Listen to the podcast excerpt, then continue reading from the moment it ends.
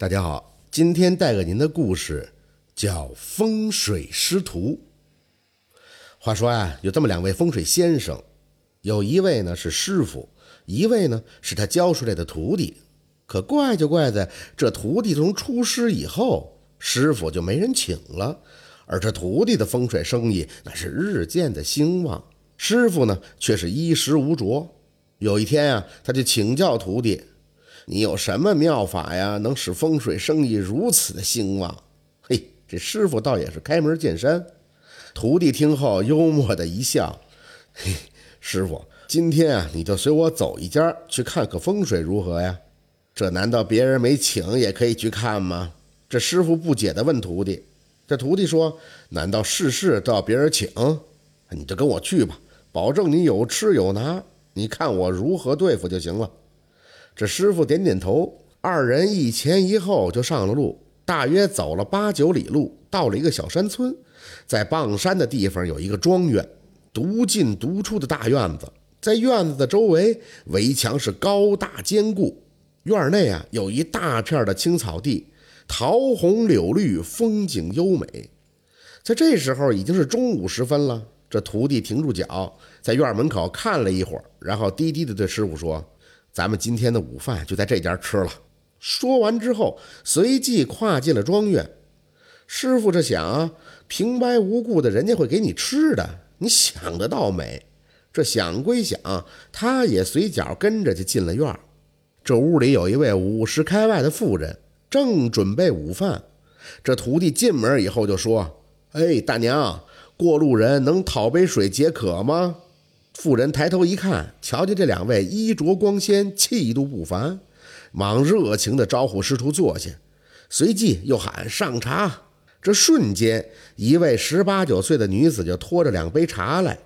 这徒弟一边喝茶，一边是四处的张望。这情景，妇人也察觉到了。他正在疑惑时，徒弟说：“哎，可惜呀，可惜，大娘，你家人丁不旺啊。”老夫人闻听，嚯的一惊，这可触着了他的心病，忙答道：“是啊，客官，如何看出来的呀？”“哎，我懂一点风水。”徒弟淡淡的说：“是欲藏不露。”“客官能为我们家看看风水吗？”老夫人果真如此说。徒弟站起来，捧着茶碗，里里外外的看了一番，然后说：“哎，这火门不对呀。”南向房脊有溪香火，火门朝堂前，这火烧中堂，在风水之中是大忌呀。还有这偌大的一个院子，就只有一个门，难怪是人丁不旺啊。这话是句句都说到了妇人的心里边去了。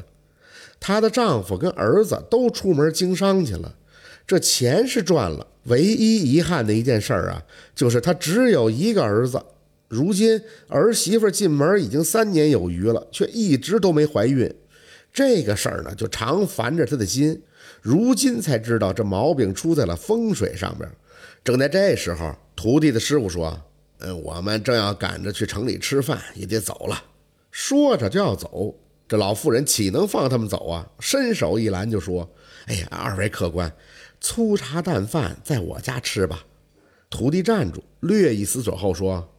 也好，便又坐下问大娘：“不知道阴宅在何地呀？”老妇人一听就匆忙说：“哎，不远不远，阴宅的风水你也给看看，我陪你们去。”妇人临出门时就嘱咐儿媳妇是买肉杀鸡的弄菜。阴宅在后山，只见坟基四周是苍松翠柏，柳绿花红。在坟旁有一条小溪，流水清澈，游鱼可数，鸟语花香，静谧优雅。徒弟不由得赞道：“好一个墓地呀！这阴宅主妇经商啊，财源畅达，一帆风顺。”妇人闻听笑了，说：“嘿，客官看得真准。我家历代经商，生活尚可，只是啊，这人丁不旺啊。”阴宅没有话说，回来吃过酒饭以后，徒弟才告诉这妇人，要想人丁旺不难，火门改朝东，院子要开后门。他说这后门啊，其实就后代，后门越多越好，这后门越多，后代就越旺。他掰着手指掐算了一会儿，又说：“初八动工最好。”老妇人呢，一一记在心上。他俩刚要走，这老妇人又拿出十两纹银，说是作为谢礼。徒弟假意的推辞了一番。妇人说：“这也是祖上积德，今天能遇到你们二位客官，如不嫌少，还望笑纳。”徒弟俩又吃又拿。上路以后，师傅不解地问：“你怎么知道他家人丁不旺啊？又怎么知道他家是经商的呢？”